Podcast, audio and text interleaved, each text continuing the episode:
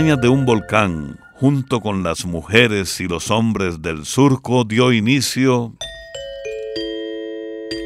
Oigamos la respuesta, el espacio del Instituto Centroamericano de Extensión de la Cultura. Con nuestro lema, Comprender lo comprensible es un derecho humano. En el programa de hoy sabremos por qué el excremento de gallina es bueno para los cultivos. ¿Y cuántos años tiene el planeta Tierra? Un oyente nos pregunta qué es el CENET y el tablero de perros y chacales. Amigos, agradeciendo las preguntas que ustedes nos envían y la transmisión de esta radioemisora, vamos a dar inicio a esta nueva sesión, a este nuevo espacio que es de ustedes. El señor José Ángel Morales Mora radica en Heredia, Costa Rica. Se comunicó con nosotros y nos hizo esta pregunta. ¿Por qué motivo la cuita de gallina con la paja de frijoles y cáscara de banano es un buen abono para árboles de aguacate, mango y guanábana? Oigamos la respuesta. En la agricultura se usan muchos fertilizantes de origen animal, tales como excrementos de gallinas o gallinaza. La gallinaza es un excelente abono orgánico para los cultivos porque es muy completo y da buenos nutrientes al suelo. Por eso, la gallinaza es una buena alternativa si no se quiere usar fertilizantes comerciales. La gallinaza tiene un alto contenido de nitrógeno, fósforo, potasio, calcio, magnesio, azufre y algunos micronutrientes. Todas esas sustancias son muy importantes para que las plantas crezcan y se desarrollen bien. Además, aumentan la fertilidad y calidad del suelo. Eso sí, es importante aplicar bien la gallinaza. Para esto, la gallinaza se debe poner a madurar, porque si se aplica fresca y directamente a los cultivos, podría quemar o dañar las plantas, pues la descomposición de los excrementos sube la temperatura del terreno. Además, si se aplica de esta forma puede atraer insectos y moscas. El estiércol de gallina se debe poner a madurar o secar, pues tiene mucha humedad. El secado debe hacerse a media sombra y no al sol directo para que los microorganismos que están en los desechos puedan transformar todos los componentes en la materia prima que será aprovechada como nutrientes para las plantas. Además, la gallinaza o excremento de gallinas puede revolverse con paja de los frijoles, con restos de plantas, pasto cortado y hojas o cáscaras. Esta mezcla se deja reposar por un mes o mes y medio. Durante ese tiempo de un mes o mes y medio, es bueno revolver la mezcla de vez en cuando. Una vez pasado ese tiempo, el abono estará listo para usarse. Hay amores diferentes, especiales que rescatan esos valores sentimentales que ya quedan pocos. Las voces de Omar Alfano de Panamá, Ángel López de Puerto Rico y esta linda canción, Amores como el nuestro.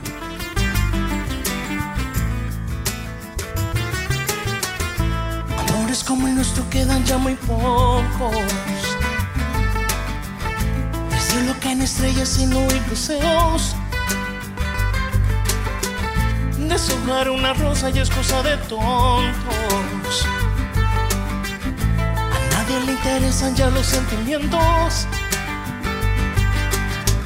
Como los unicornios van desapareciendo.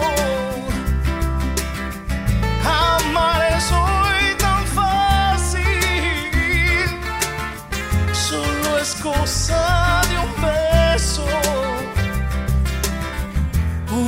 amor como el nuestro no debe morir jamás.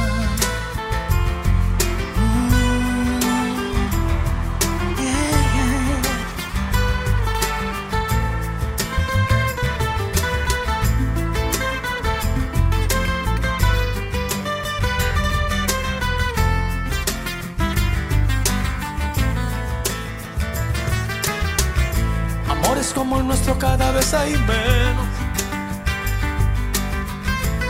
Casi nadie pinta corazones. Ya nadie se promete más allá del tiempo.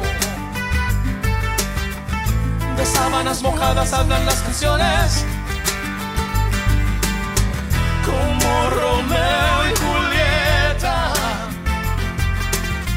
Lo nuestro es algo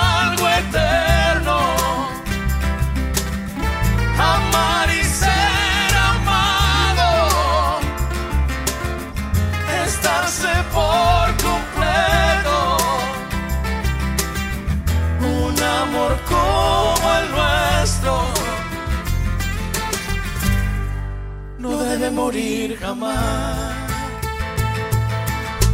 Como los unicornios van desapareciendo.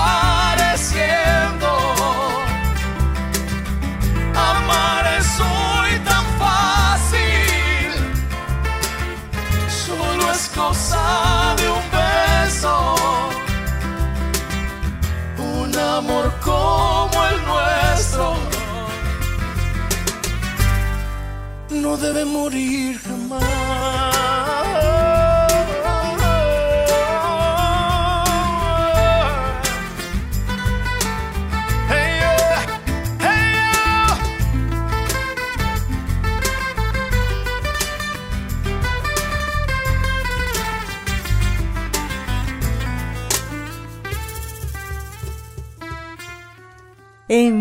Sus preguntas al apartado 2948-1000 San José, Costa Rica. También nos puede contactar al correo electrónico isq.org o encuéntrenos en Facebook como Oigamos la Respuesta. Y aquí tenemos la siguiente pregunta de la señora Yorlene Espinosa Salazar, que nos ha enviado a nuestro Facebook desde León, Nicaragua. ¿Por qué se da el cáncer en el cuerpo? ¿A qué se debe? Escuchemos la respuesta. Vamos a empezar contándole que el cuerpo de todos los seres vivos está formado por unas pequeñas partecitas llamadas células. Estas células nacen, crecen, se dividen y mueren. La mayoría de las veces las células crecen de una manera ordenada y mueren tiempo después. Pero en ocasiones las células no mueren, sino que empiezan a dividirse o multiplicarse muy rápido y de forma desordenada y se acumulan en ciertas partes del cuerpo. En esos lugares donde se acumulan esas células, se empieza a formar una pelota o endurecimiento llamado tumor o cáncer. Pero hay cánceres que no desarrollan ninguna pelota y también hay tumores que no son malignos y son los llamados benignos, o sea, que son tumores inofensivos. Algunos cánceres se extienden a otras partes del cuerpo y se quedan como estacionados. Pero en otros casos, las células cancerosas se separan del tumor y por medio de la sangre llegan a otras partes del cuerpo, formando allí otros tumores. Por eso es tan importante detener el cáncer a tiempo antes de que pueda llegar a otras partes del cuerpo. El cáncer puede aparecer en cualquier parte del cuerpo. Se conocen más de mil variedades distintas de cáncer, pero todavía no se conoce con exactitud por qué se produce el desorden de las células que lo provoca. Lo que se sabe es que hay algunas cosas que favorecen su desarrollo. Es el caso de los llamados agentes externos, o sea, sustancias que al entrar al cuerpo son capaces de provocar cambios o mutaciones en las células que a futuro podrían desarrollar cáncer. Algunas de estas sustancias son productos muy usados en la industria y en la agricultura. Por eso se recomienda usar protección al momento de aplicar esos productos. Los médicos también han observado que comer ciertas cosas en exceso, como las carnes rojas y los embutidos, favorece el desarrollo de ciertas clases de cáncer. Esto no quiere decir que comer carne produzca cáncer, Pero comer estas carnes en exceso aumenta en el cuerpo grasas y sustancias que tienen relación con la aparición de tumores. Pero también hay casos de personas que cuidan mucho su salud y llegan a sufrir de cáncer. Por eso todavía no se conoce con exactitud por qué se produce. Además, hay algunas clases de cáncer que son heredados, o sea, que se hereda de padres a hijos la tendencia a padecer de un cáncer, aunque hay casos en que puede que no se llegue a desarrollar. Ahora bien, es cierto que el cáncer nos puede provocar temor. Muchas veces cuando oímos esa palabra, cáncer, pensamos en muerte. Sin embargo, hoy día existen tratamientos que permiten tratar diferentes clases de cáncer permitiendo que los pacientes continúen su vida con normalidad. Lo importante es descubrir a tiempo el padecimiento. Por eso son tan importantes los chequeos médicos. Lo malo es que la gente se descuida, no le da importancia a ciertos síntomas que podrían ser el comienzo de la enfermedad y van al médico cuando ya es demasiado tarde. Cuando el cáncer está comenzando, es cuando mejor se puede curar. Además de los chequeos médicos a los que podemos acudir cada cierto tiempo, podemos poner atención a algunas señales. Una de estas es encontrarse en alguna parte del cuerpo, como en un pecho, una especie de pelotita o bulto. En estos casos es recomendable visitar a un médico para el chequeo. Por su parte, a los hombres mayores de 40 años de edad se les recomienda un examen de próstata, pues, según estudios, a partir de esta edad, 40 años, se tiene mayor riesgo de padecer cáncer de próstata. Exámenes como estos han salvado muchas vidas. Además, se recomienda prestar atención a los lunares. Algunos son inofensivos, pero otros pueden ser perjudiciales especialmente si cambian de tamaño, de forma, de color y si duelen al tocarlos. En esos casos es importante visitar un médico. Pero, como le dijimos, hoy existen tratamientos que permiten tratar diferentes clases de cáncer, permitiendo que los pacientes continúen su vida con normalidad. A través de diferentes medios de comunicación nos complace presentarles Oigamos la respuesta. ¿Cuántos años tiene el planeta Tierra? ¿Cuántos años tienen los otros planetas del sistema solar? Preguntas que nos ha hecho el señor Sergio Lacayo Martínez. Nos ha enviado su correo electrónico desde Managua, Nicaragua. Escuchemos la respuesta. Vamos a contarle que el sistema solar está formado por el Sol y ocho planetas que giran o dan vueltas a su alrededor. El planeta más cercano al Sol es Mercurio, seguido de Venus, y en tercer lugar está la Tierra. Después se encuentran Marte, Júpiter, Saturno, Urano y Neptuno. Los científicos opinan que tanto el Sol como los ocho planetas tienen una misma edad, pues se comenzaron a formar al mismo tiempo. Así las cosas, se cree que nuestro sistema solar, incluidos el Sol y los ocho planetas, tiene una edad de unos 550 millones de años. Curiosamente, nuestra luna es más joven. Los científicos creen que la luna se formó varios millones de años después de la Tierra, cuando otro astro de gran tamaño chocó contra la Tierra arrancándole un pedazo que mucho tiempo después formó la luna. Compartiendo con ustedes música centroamericana, les vamos a presentar una pieza de Costa Rica del grupo Las Chicharras. Se titula Pa' seguir cantando. Ella dice que gusta de acordes pequeñitos, de acordes bien cercanos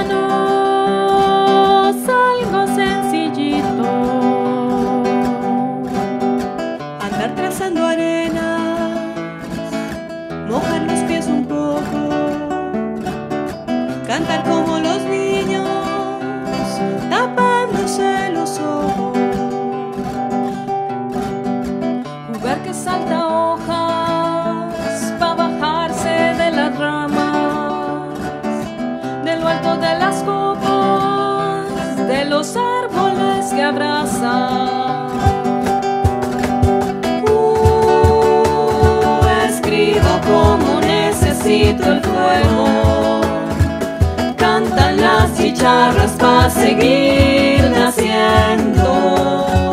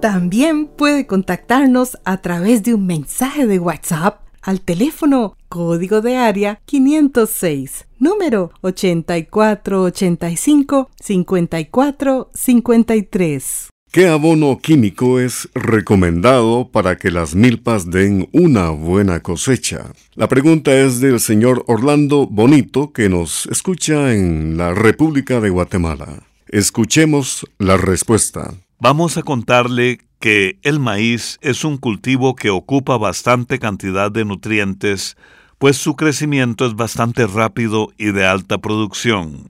La fertilización del maíz va a depender del tipo de suelo que tenga y de los cultivos que haya cultivado antes. Siempre lo ideal es hacer un análisis de suelo para conocer cuál es la calidad de la tierra donde está el cultivo. Pero como sabemos que no siempre se puede hacer, le podemos dar algunas recomendaciones generales. Para la siembra del maíz se pueden usar fertilizantes altos en fósforo como la fórmula 10-30-10, repito, 10-30-10, la 12-24-12, repito, la 12-24-12 o la 16-20-0, repito, 16-20-0, 10-30-10, 12-24-12 o la 16-20-0 se pueden usar a 200 kilogramos por hectárea y lo ideal es aplicar el producto en el surco donde van a sembrar para que quede cubierto de tierra y así se mantenga la humedad. Unos 30 días después de la siembra puede usar nitrato de amonio o el producto Nutran a 150 kilogramos por hectárea. También puede usar urea a 100 kilogramos por hectárea y sulfato de amonio a 200 kilogramos por hectárea. Deben aplicarlo cuando el suelo esté húmedo, preferiblemente después de que haya llovido. Si el suelo es muy pobre en nutrientes, se puede hacer una tercera fertilización con urea a 65 gramos por hectárea unos 45 días después de la siembra. Y finalmente le decimos que no es conveniente fertilizar más después de que inicia la floración. Dos países son capaces de compartir su música como las rancheras de origen mexicano y con sello propio. Por eso vamos a escuchar una ranchera de Honduras con los halcones de San Pedro Sula, mi pueblo querido. De la tierra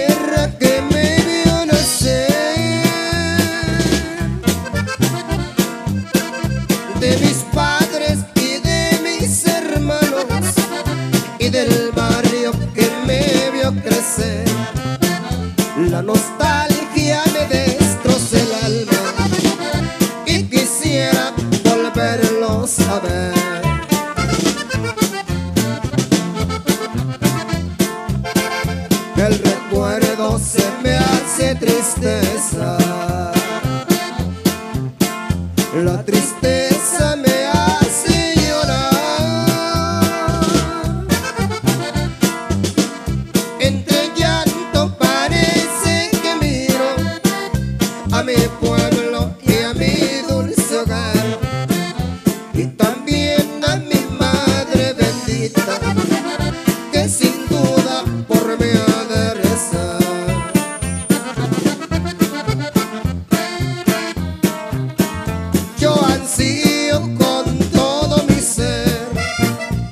regresar a mi pueblo querido y mi Dios me lo ha de conceder para morirme allá con los míos.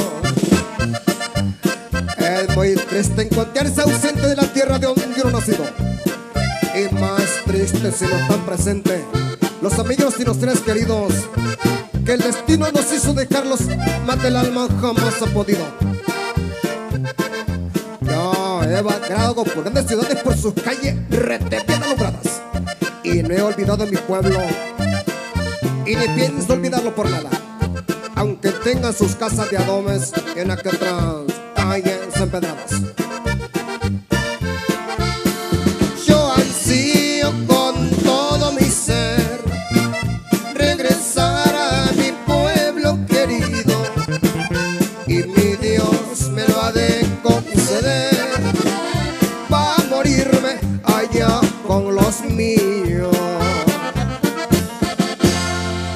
Desde San José, Costa Rica, un estimado oyente hace esta pregunta. ¿Qué es el cenet y el tablero perros y chacales? Oigamos la respuesta.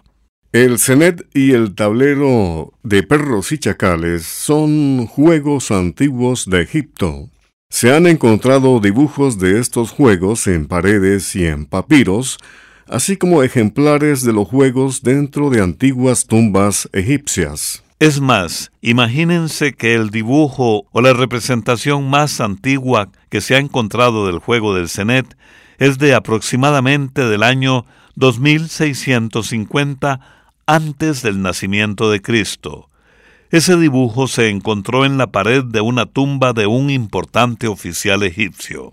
Eso no es todo, pues en la tumba del famoso faraón Tutankamón se encontraron cuatro cenets. También se han encontrado en otras regiones del Medio Oriente, como en Palestina e Irán. Pero, ¿qué era el cenet? Este juego constaba de un tablero rectangular que bien se podía hacer sobre papel, madera, cuero u otro material. El juego tiene 10 fichas, no tiene dados, sino una especie de palitos un poco gruesos, de solo dos lados cada uno y de un color diferente.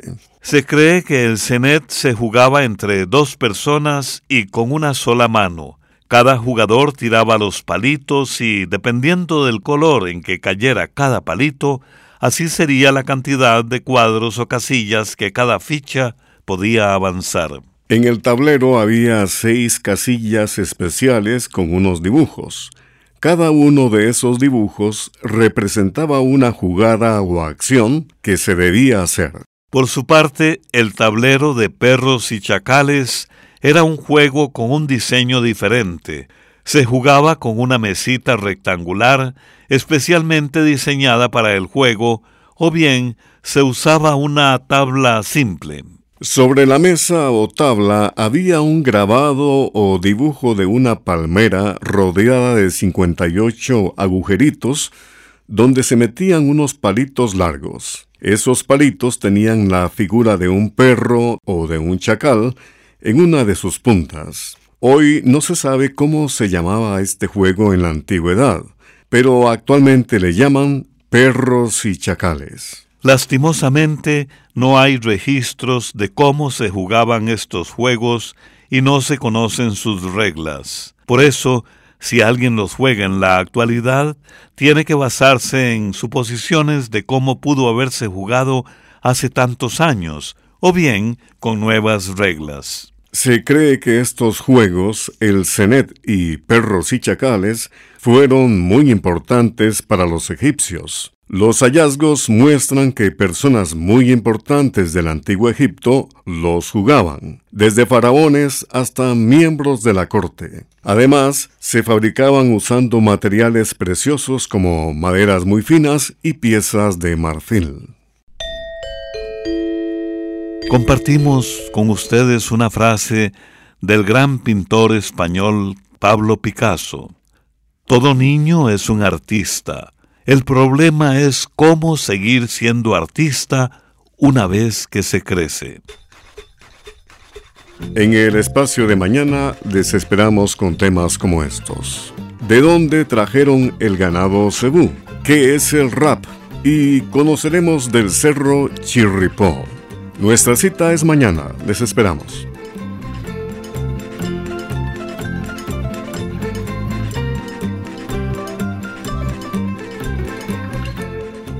Programa A Control 38.